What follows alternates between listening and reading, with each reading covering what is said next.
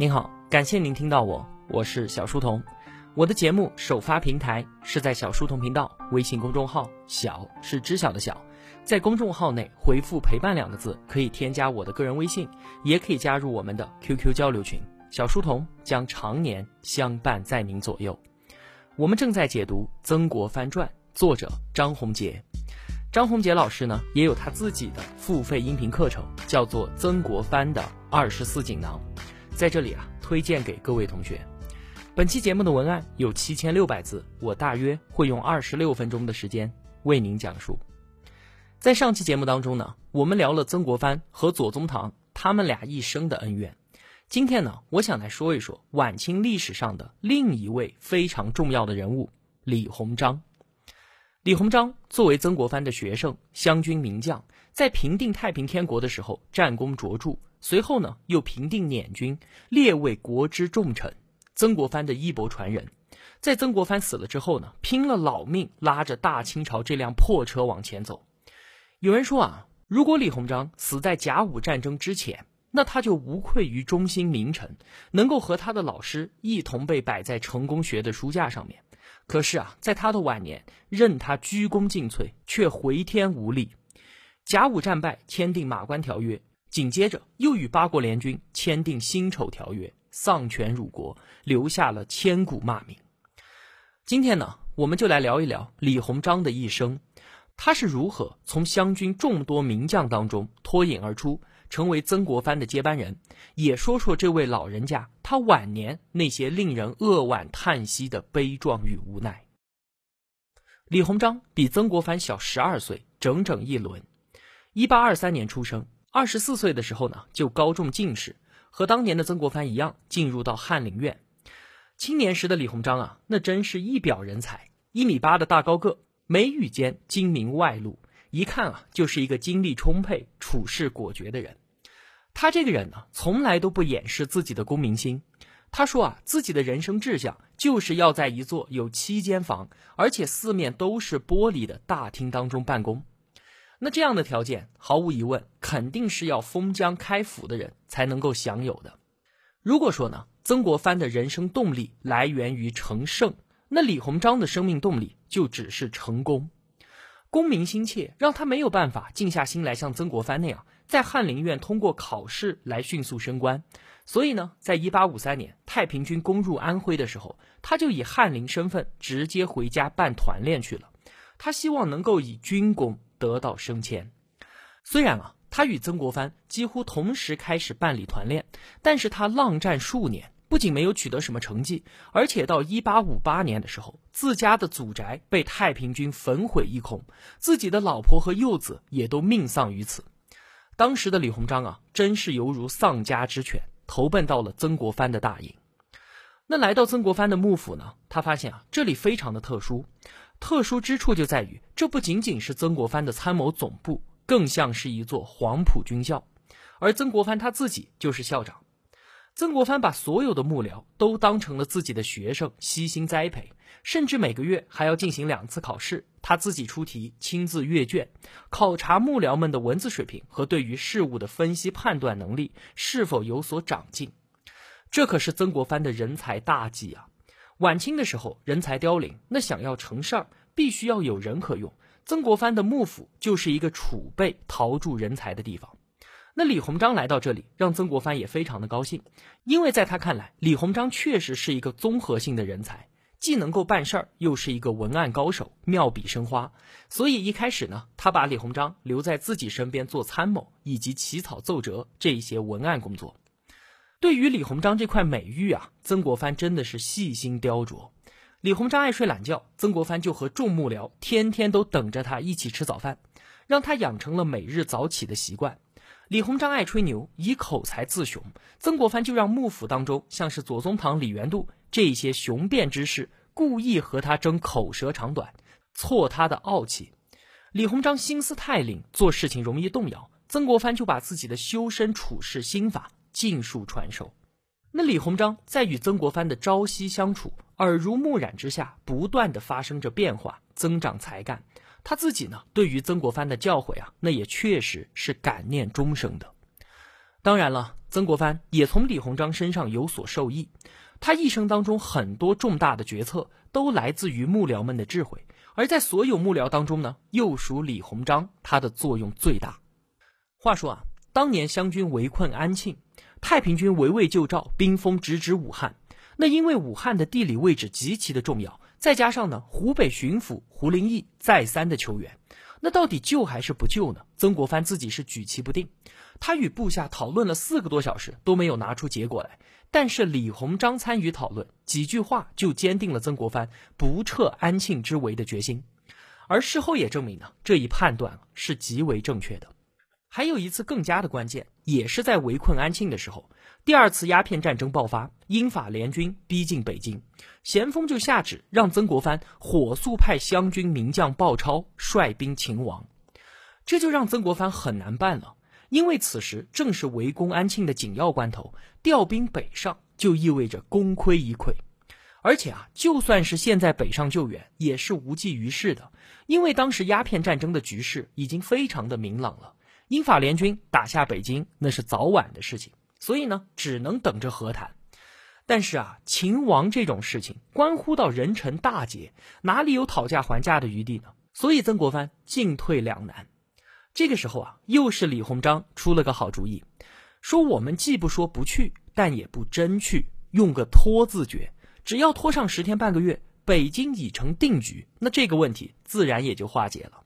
曾国藩深以为然，他赶紧上奏说，鲍超人地生疏，没有办法在指定时间内到达，然后又说他级别太低，怕调度不灵，还请朝廷在我和胡林翼两个人当中选一个带兵北上。那奏折这样来来往往的一次就要二十多天的时间，果然很快英法联军攻入北京，双方坐下来谈判，湘军呢自然也就不用北上了。李鸿章就这样越来越受到曾国藩的器重，很快就成为了幕僚之首。当然了，师徒二人也是会有冲突的。最严重的一次呢，李鸿章甚至是负气出走。怎么回事呢？话说，一八六零年。曾国藩刚刚被任命为两江总督的时候，要移师祁门，但是祁门这个地方在李鸿章看来，那可是兵家绝境，所以他坚决反对。而曾国藩呢，有他自己的考虑，也就没听他的。紧接着，太平军直扑徽州，曾国藩派亲信李元度前去防守，结果李元度一战而溃，最重要的是城未破就仓皇逃走了，把徽州给丢了，这把曾国藩给气的呀。一定要上书将他革职拿办。当时周围的人都来劝说李元度，这可是我们出生入死的老弟兄啊，你可不能下这样的死手。但是曾国藩就是不听。当时李鸿章就负责写奏折，他说我不写。曾国藩说你不写，那我自己写。李鸿章说如果你写，我就不干了，不干就不干，请便。结果李鸿章真的就收拾行李扬长而去，所有人看的是目瞪口呆。那李鸿章出走之后呢，也是四顾茫然，找不到去处。再加上胡林翼、郭松涛这些人的苦心劝和，最后李鸿章还是主动写信给曾国藩汇报自己的近况，并且啊对自己的行为表示检讨。那曾国藩此时也承认李鸿章是对的，祁门那个地方啊真的是不能待。他后来被围困于此，真的是出生入死才逃了出来啊。而且经过这次分离，曾国藩越发觉得李鸿章是不可替代的。再次会合之后，两个人的关系变得更加的稳固。那重回湘营不久之后，一次千载难逢的建功立业的大好机会就落到了李鸿章的头上。一八六一年，太平军突然进攻上海，那上海的官绅就组团跑到安庆来找曾国藩，请求出师相救。一开始啊，曾国藩本来是把这个差事想要交给曾国荃的，因为呢，一是上海非常的富庶繁华，在那里立足可以给湘军提供大量的军饷；二来呢，是当时上海苏杭一带大部分都已经沦陷了，跑到那个地方去，等于打开了一片新的天地，对于个人的仕途发展啊，是非常的有好处的。可是呢，曾国荃没有这样的远见，他一心只想拿下南京这天下第一大功。所以这个事情啊，最终就落到了主动争取的李鸿章的头上。那除了支援上海之外，李鸿章还带着一个特别重要的任务，那就是创建淮军。之前啊，曾国藩不断的教李鸿章做人处事，现在呢，又传授了最重要的一课，建军。如何行军扎营、挖壕待敌，都尽数传授，甚至亲自为将来的淮军还制定了军规。那因为担心李鸿章急躁傲慢的性格误事，曾国藩又以深沉二字相劝。李鸿章对于这些都一一的谦虚领受。来年三月，李鸿章出发前往上海。同一时间呢，曾国藩就给朝廷上了一道密折，力荐李鸿章担任江苏巡抚。所以李鸿章才到上海十七天，朝廷的任命就下来了。他从此成为了封疆大吏，开府一方。他自己啊，当然是喜出望外的，赶紧写信给曾国藩表示感谢。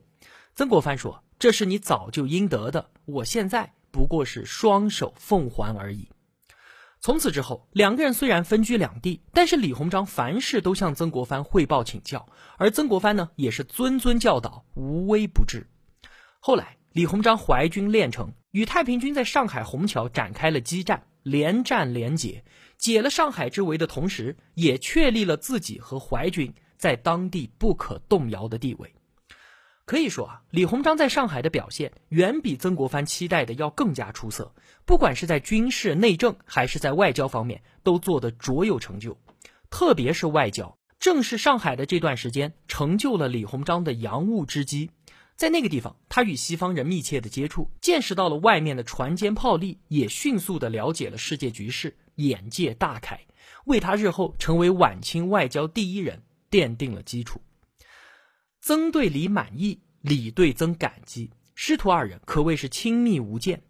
但是这个世界上呢，是不存在什么十全十美的人际关系的，不管多好，总会有些矛盾。曾国藩一生啊是不惜余力的提拔下属，但是过去的下属一旦独当一面之后，就会与他发生种种的利益冲突，像是沈葆桢，像是左宗棠和这些人的矛盾都是这样暴露出来的。那李鸿章呢，也与曾国藩之间闹了几次不愉快，有两次曾国藩军事紧急要调动李鸿章的将领，都被李鸿章断然拒绝了，两次都以曾国藩的退让而结束。你看。老师不得不在学生面前退让，这算不算是忘恩负义呢？不过啊，与左宗棠、沈葆桢不同的是，李鸿章虽然意见坚决，但是嘴上是很软的。对于曾国藩，从来都是以老师相称，反复的摆困难讲形势，低声下气，嘴上呢经常都挂着武师海量圣德，怎么会和我一般见识呢？曾国藩戴着高帽子，当然不好，真的怪罪李鸿章。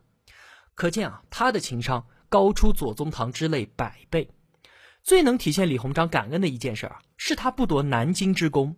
之前我们说，曾国荃围困南京坚城三年未果，当时啊，各地的战事都已经平息了，只剩南京。那朝廷看着是着急上火的，就命令李鸿章也来围困南京。李鸿章当然明白曾氏兄弟想要独占这天下第一大功的心态，所以呢，对于朝廷是一拖再拖。一会儿说我的部队需要休整，一会儿说我生病了，我要回家休养，反正就是找各种借口拖着不去。最终，曾国荃如愿以偿，独立攻克南京。曾国藩呢，对这个恩情也是记在心上的。在之前的节目当中，我们说南京攻克之后，曾氏兄弟看似达到了声望的顶点，实际上呢，已经步入到了一个危险的境地，因为这个时候的湘军已经替代太平天国，成为了大清王朝最大的威胁。曾国藩做出了一个非常明智的决定，大规模裁撤湘军。那没了湘军以后，天下有变，要怎么应对呢？曾国藩有他自己的计划，那就是裁湘留淮，把军队的重心转给李鸿章。曾国藩是一个非常有长远战略眼光的人，裁湘留淮这个计划在四年之前，也就是命李鸿章组建淮军的时候，就已经确定下来了。他做出这样一个重大决定，也就意味着把李鸿章当成了自己事业的接班人。那湘军名将如云，为什么偏偏要是这个李鸿章呢？首先，李鸿章的才能在担任江苏巡抚的时候就已经展现无疑，而且在一些重大问题的处理意见上，两个人有高度的共鸣，这是李鸿章的才。其次呢，李鸿章的德，那也是靠得住的。曾国藩出任两江总督之后，同时提拔了三个人：左宗棠任浙江巡抚，沈葆桢任江西巡抚，而李鸿章江苏巡抚。这三个人的任命啊，都是曾国藩一手操办的破格提拔。对于三个人都是给予厚望的。但是沈葆桢和左宗棠在与他的权力重叠之后，迅速发生冲突，直至彻底决裂。唯独李鸿章，虽然也有冲突，但是他们两个人相互合作体谅的时候更多，也从来没有撕破过脸。这就是曾国藩交班给李鸿章的一个重要原因。那再加上自己的弟弟曾国荃性格太冲动，见识不高，而像是鲍超、彭玉麟等等这些人都非全才，所以呢，相比之下。比自己小十二岁、年富力强的李鸿章是最合适的人选。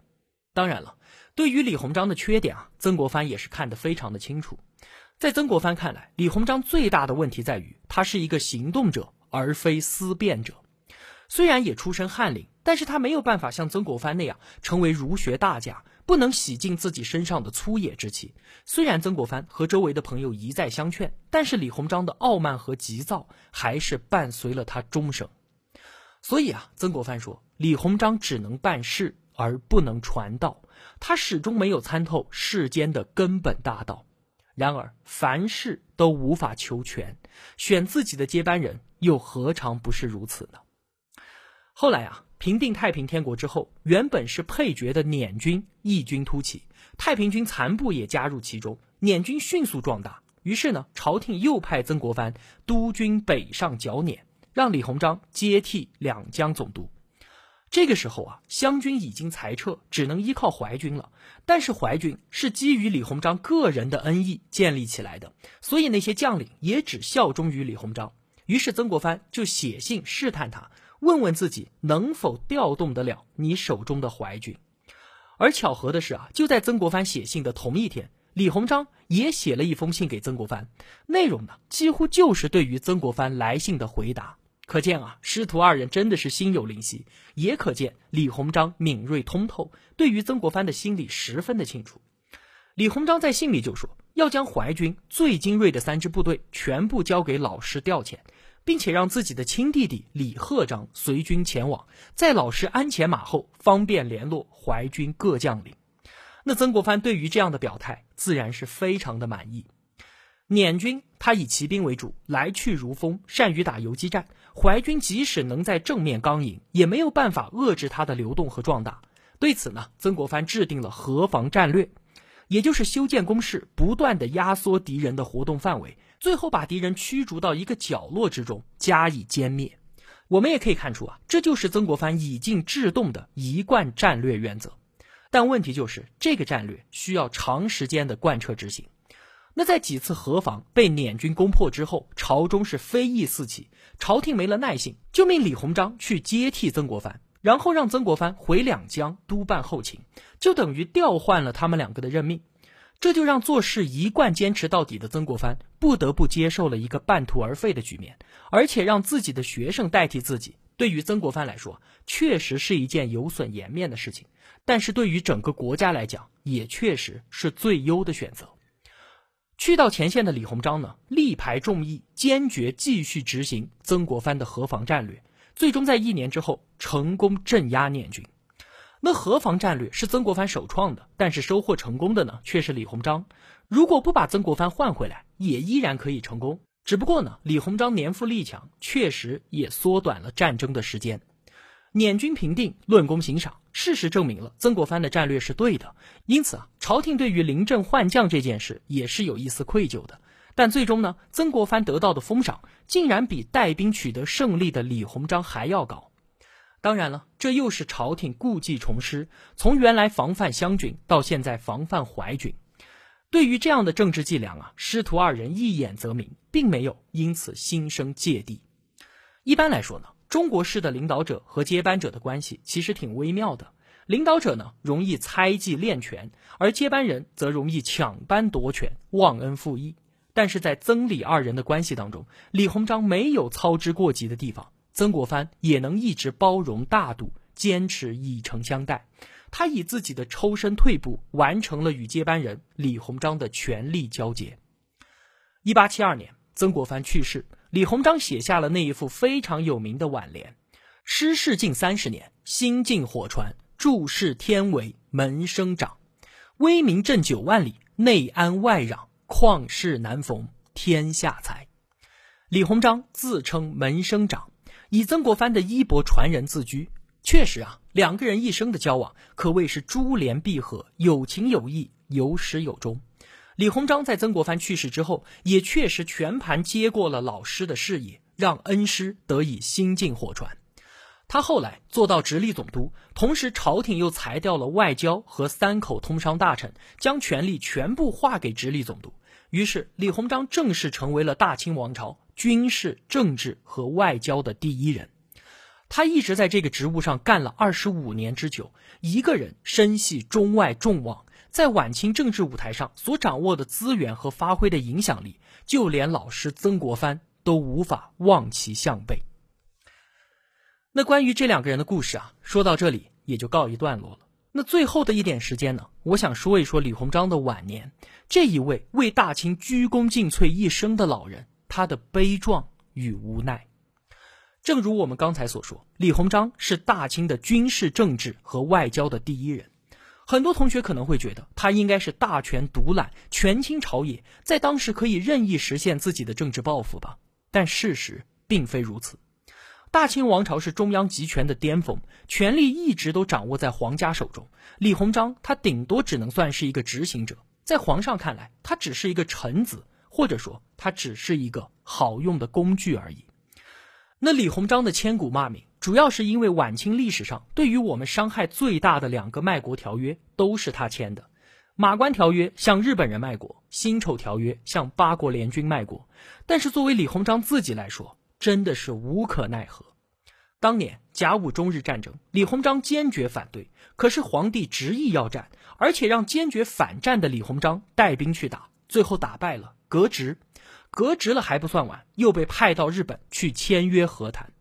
而辛丑条约的事情，李鸿章就更是倒霉了。从光绪皇帝向八国联军宣战，到义和团战败，联军打入北京，皇帝跑到西安，当时李鸿章在干嘛？他在广州当两广总督，这件事情和他半毛钱关系都没有。朝廷一个电报就把这个年近八十的老人叫回到北京，在卖国条约上签字。李鸿章在签完字两个月之后就忧愤而死。说李鸿章是卖国贼，确实对这位老人家是不公平的。正如前面所说，当时的李鸿章并非决策者，而只不过是一个执行者。他所能做的事情，就是在当时那个怎么做都是错的大时代之下，付出自己最大的努力，尽可能把手上的事情做得哪怕好上一点点，也就仅此而已了。就说当时去日本谈判签约的时候，他在路上遇刺，子弹直接打穿了他的颧骨，留在了左眼下方，差一点就把他给打瞎了。李鸿章拒绝取出子弹，带着一脸的血去和日本人谈判。对方真的也就因此在之前争议不下的条款上做出了让步。据说啊，他在签字的时候是老泪纵横。也正因为马关条约的强烈刺激，李鸿章发誓终生不踏上日本。两年之后，他出使欧美各国回来，路过横滨，不肯登岸。